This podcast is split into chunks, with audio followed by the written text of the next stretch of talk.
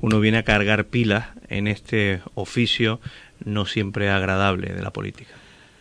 Y cuando viene por la calle hasta aquí, hasta la COPE, ¿qué le cuenta a la gente? ¿Le cuenta algo? ¿Le paran los vecinos? Supongo que sí, porque usted es una persona conocida, obviamente también, y, aún más si cabe en Santa Cruz de la Palma, en su ciudad. ¿Le paran los vecinos y le cuentan algo o no? Pues me paran, me paran mucho y hablamos de muchas cosas, ¿no? Cada cual de sus preocupaciones o reflexiones que hacen.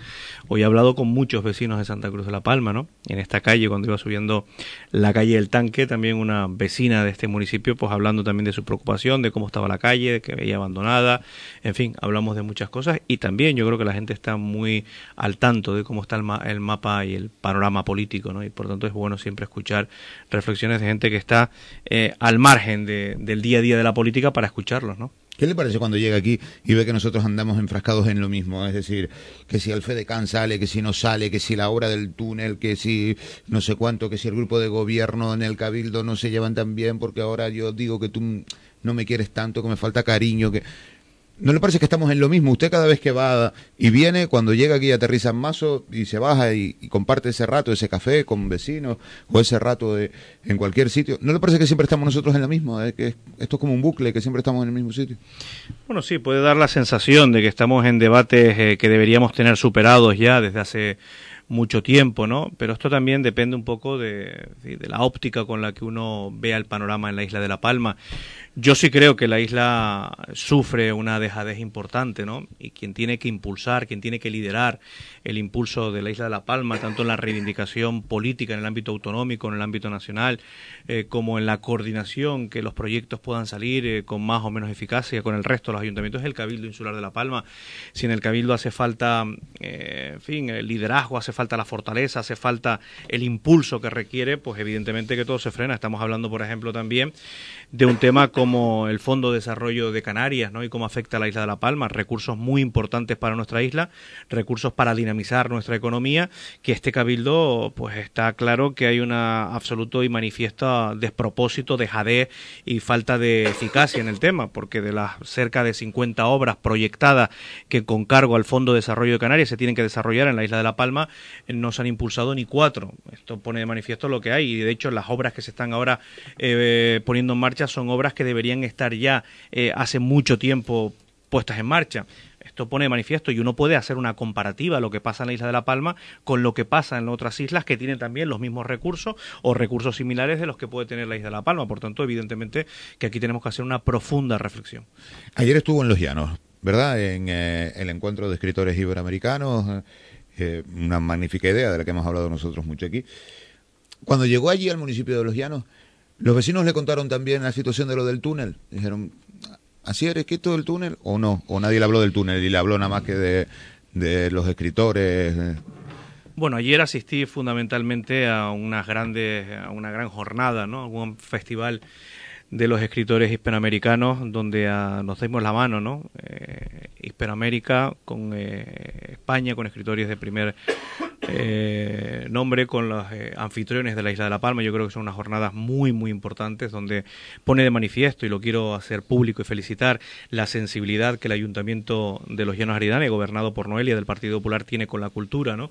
Yo creo que son unas jornadas de primer nivel. Ayer lo pudimos demostrar en esa eh, conferencia inaugural y por tanto yo creo que hay que apoyar y además que, creo que han hecho un buen programa porque quieren también que estas jornadas puedan introducirse también en los centros educativos del Valle de Aridane, lo cual que los alumnos eh, cojan de primera mano, palpen lo que es esta sensibilidad de los escritores, lo que puedan reflexionar, yo creo que es, muy importante. Dicho todo esto, eh, yo pasé ayer por el túnel de la, de la cumbre, ¿no? Para ir a los Llanos Aridanes, he seguido muy de cerca la polémica que se ha originado en torno a la, en fin, a, los horarios de cierre, a si era eh, cierre técnicamente posible, si no era técnicamente posible.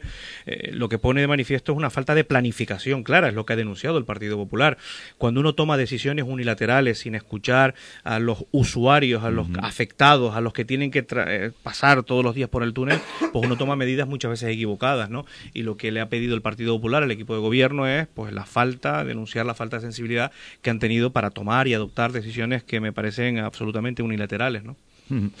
Bueno, pero esto sucede no solo en La Palma, ¿no? Esta mañana escuchamos nosotros aquí en la radio como el Cabildo de Tenerife ha puesto ya en marcha desde ya el eh, bono de transporte, que no está eh, aún aprobado está definido cómo va a ser, pero no está aprobado y que el Cabildo de Tenerife, contaban esta mañana los compañeros de COPE, se adelanta al resto de las islas y sin que esté ya el acuerdo final, esta mañana ha presentado el presidente del Cabildo de Tenerife, Carlos Alonso, cómo va a ser el bono de transporte en Tenerife.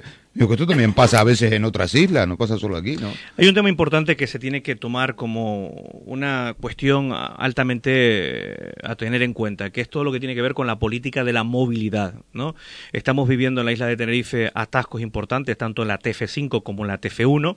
Estamos con una reflexión permanente de la firma de convenios para hacer nuevas infraestructuras viarias, pero el problema que tenemos en la isla de Tenerife, que pueden tener la isla de Gran Canaria, que podemos tener también en la isla de La Palma, es un problema no solo de infraestructura, que también aquí tenemos las deficiencias que tenemos en la carretera del sur, eh, que tenemos que seguir eh, mejorando la carretera del norte, pero es un problema de movilidad, de cómo abaratamos el coste del transporte, punto número uno, de cómo reorganizamos y organizamos el transporte público y por tanto potenciamos el transporte público para los usuarios, punto número dos, y después el punto número tres es todas las infraestructuras. De nada sirve tener infraestructura si después no tenemos una buena política de movilidad.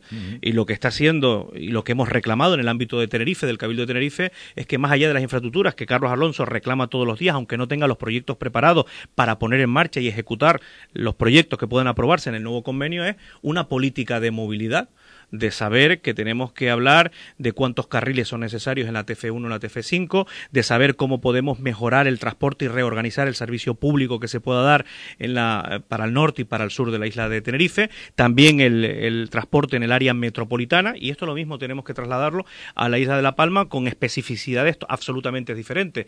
Por tanto, el problema de las carreteras y, de y del transporte no es solamente un problema de infraestructura, sino un problema de movilidad y del coste de la movilidad. Por eso yo creo que es una buena noticia y lo hemos apoyado y ha sido el Partido Popular que lo ha puesto en marcha, ese descuento del 75% para volar entre islas.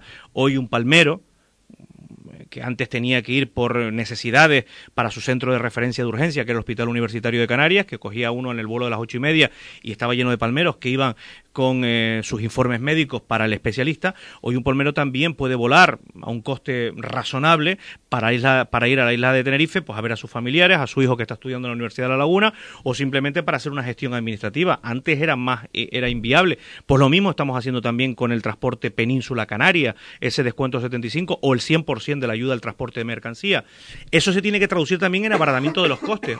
He visto una noticia recientemente como la cesta de la compra no baja a pesar del descuento del 100% del transporte de mercancía. Ahí tiene que haber órganos de control o el transporte eh, aéreo. Hay cuestiones que también he visto públicamente como las compañías aéreas, algunas han subido el precio. Por tanto, el Ministerio de Fomento tiene la obligación, a través de aviación civil, del control de las tarifas y de los precios. En el transporte interinsular está ya, porque hay una ley que tiene un techo eh, máximo del precio, pero a nivel eh, península creo que tenemos que también tener cuestiones de control, porque de nada sirve que tengamos un 75% de descuento si al final se sube los precios y por tanto el 75 a quien repercute y a quien beneficia no es al usuario, no es al que vuela, sino a las compañías aéreas que al final eh, ingresan una cantidad muy eh, importante por ese descuento de residentes. Le quiero preguntar por un par de cuestiones políticas. Y mira, ¿qué decían? Que usted no se llevaba bien con Pablo Casado, que si usted era de otra corriente. Pues, lo he visto yo ahora recientemente y no, no me daba esa sensación. No sé si, si era eso que llaman postureo o no, pero no me dio esa sensación cuando lo vi ahora recientemente con la visita del presidente nacional al archipiélago. No me dio esa sensación de que se llevaran mal, vaya. Mira, Pablo Casado y yo somos amigos de hace muchísimo tiempo muchísimos años, mucho antes de que él tuviera planteamientos ni se le pasaba por la cabeza de ser presidente del Partido Popular. Yo a Pablo Casado lo conozco hace muchos años desde que era presidente de Nuevas Generaciones, por tanto, mire su, si uno remonta años atrás. Y he tenido con él una fantástica relación. Ahora, yo aposté por Soraya Sáenz de Santa María. Yo apoyé a Soraya Sáenz de Santa María. Dicho esto, estos son las primarias, este es el juego democrático, ganó Pablo Casado, pero él sabe desde todo el momento cuál era mi apuesta. Y también sabe que ahora hay un absoluto equipo, que es el Partido Popular de Canarias, con absoluta lealtad a la dirección nacional y al presidente del Partido Popular, Pablo Casado, que por cierto el viernes estuvo en Canarias, como usted sabe, en Gran Canaria en Tenerife, y manifestó lo que manifestó. Y dijo lo que dijo, lo dijo públicamente. Algunos lo entendían como novedoso, a mí no hace falta que me lo hubiera dicho porque sé que me lo viene demostrando desde que es presidente. Mira, le voy a contar una anécdota eh, que pone de manifiesto mi relación con Pablo Casado, y esta anécdota es curiosa. Él eh, se ha pegado un mes de agosto desde que es presidente con un trabajo impresionante. Ha recorrido de norte a sur, de este a oeste, ha estado en Ceuta, en Melilla y en Canarias. Eh, por tanto, el mes de agosto lo ha tenido con una intensa agenda de trabajo. Él me planteó antes del mes de agosto que a lo mejor cogía unos días de vacaciones, la segunda semana de agosto. Y lo que me planteó es, oye, quiero ir con mi mujer, con tu mujer, a la isla de La Palma.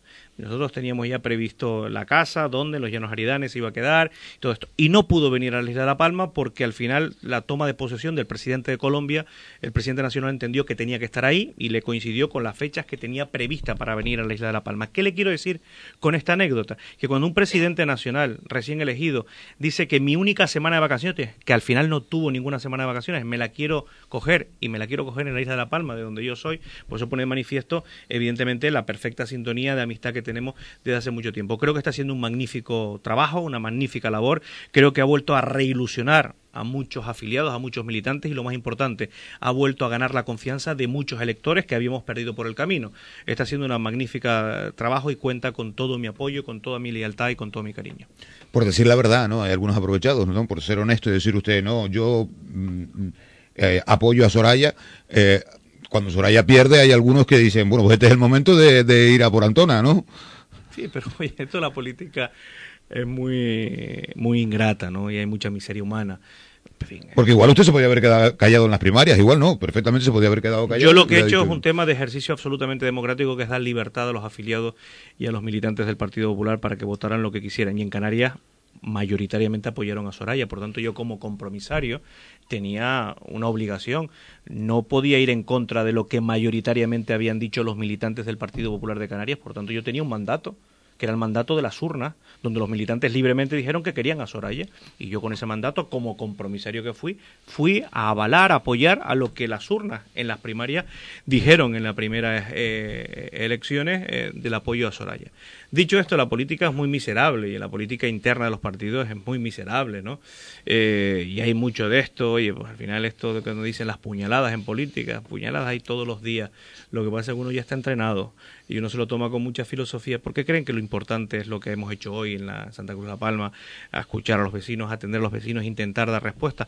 Eh, hoy tenía yo una visita a los Llanos Aridanes que al final no fui, que era para atender a los padres y madres, por ejemplo, del Maya Antiguo y del colegio que está al lado que es el colegio, no recuerdo muy bien, eh, pero que tenían ahí problemas con la falta de profesorado, de alumnos que no tienen profesores, pero no solo alumnos, sino alumnos con necesidades especiales, con eh, alumnos que necesitan de profesores de aulas en clave que no tenían. Y he hablado con aquellos padres y madres y me he puesto en contacto con la consejera de educación para dar y para mostrarme mi preocupación de estos alumnos de estos dos colegios que tenían falta y necesidades de profesorado. Por tanto, esa es la labor que tenemos que hacer en política y esa es la que me da mi satisfacción. Eh, le estaba preguntando yo por eh, la política y sabe que cuando viene aquí usted a veces, muchas se nos ha dicho que le molesta mucho eh, lo denostado que está la vida política, ¿no? En muchos casos para la gente.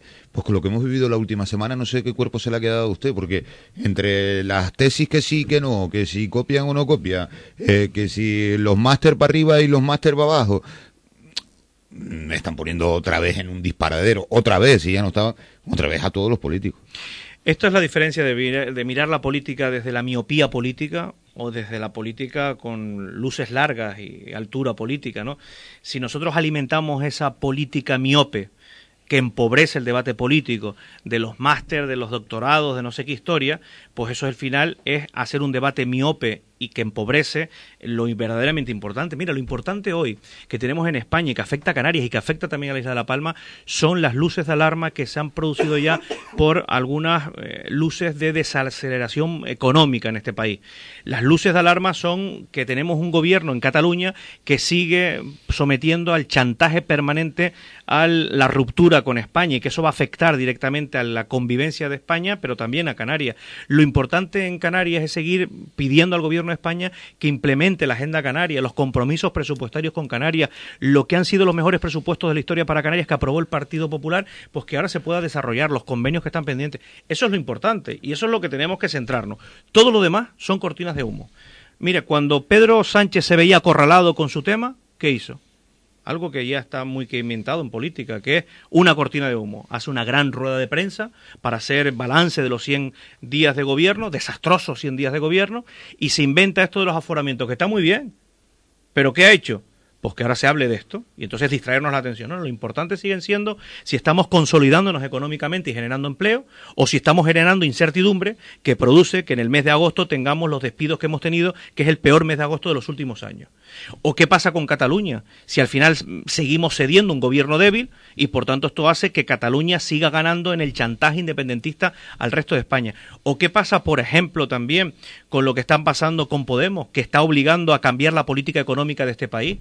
Cuando tenemos compromisos serios con la Unión Europea y que no podemos romper para generar la estabilidad y la certidumbre que requiere. Y hoy quien está marcando la política económica de este gobierno es Pablo Iglesias, cuyo objetivo es copiar a la Venezuela de Nicolás Maduro y de Hugo Chávez. Eso es así, porque ellos son, ellos han criados en el laboratorio chavista de Venezuela y quieren implementar la política económica chavista al ámbito nacional. Y tenemos un gobierno, de Pedro Sánchez, que como tiene ese peaje y es presidente del gobierno gracias a los populistas, a los independentistas, a los radicales, pues tiene que pagar esos peajes y a mí me preocupa la deriva en la que está conduciéndose el gobierno de Pedro Sánchez este país y a eso tenemos que estar. Todo lo demás es distraernos la atención, todo lo demás es empobrecer el debate político y todo lo demás es actuar desde la miopía política a los grandes retos que tenemos. Sí, pero considera conmigo que eh, ejemplos como el de ayer en la comparecencia del expresidente Aznar, eh, y lo que allí pasó y las frases que allí se dijeron y las faltas de respeto que allí hubo y las formas del tratamiento que allí hubo entre diputados y un expresidente, hombre, el que lo está viendo en su casa dice, bueno, esto no, esto no es, esto no es lo, esto no es la política, da lo mismo que, que sea votante del PP o votante del PSOE o votante de Podemos, pero eso no es lo que el ciudadano de a pie quiere ver, aquel, este circo mediático, este, uno con una camiseta, el otro que si no sé qué, usted es un dictador, usted no sé, no es lo que la gente quiere ver.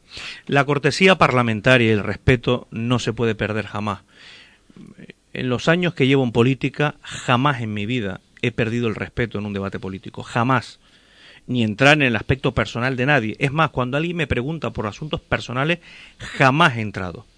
Porque una cosa es el ámbito del debate político, del respeto, de la cortesía parlamentaria, y otra cosa es el debate personal esto lo tenemos que clarificar. Es verdad que estos partidos que dicen que son los nuevos partidos, los nuevos paradigmas de la política, vienen a ensuciar la vida política en España. Lo estamos viendo en el Congreso y en el Senado. El circo político y mediático al que estamos sometidos todos los días tiene un único responsable, que son los nuevos partidos que creen que generando el circo político tienen mayor repercusión mediática y estamos absolutamente equivocados porque lo que estamos haciendo es que cada vez los ciudadanos crean menos en la vida política. Mira, cuando se producen las encuestas del CID, del Centro de Investigación Sociológica, se dice que los políticos somos una de las mayores preocupaciones y la política de los ciudadanos. Es decir, que hemos pasado de ser la solución a los problemas, la política los políticos, a ser un problema para los ciudadanos.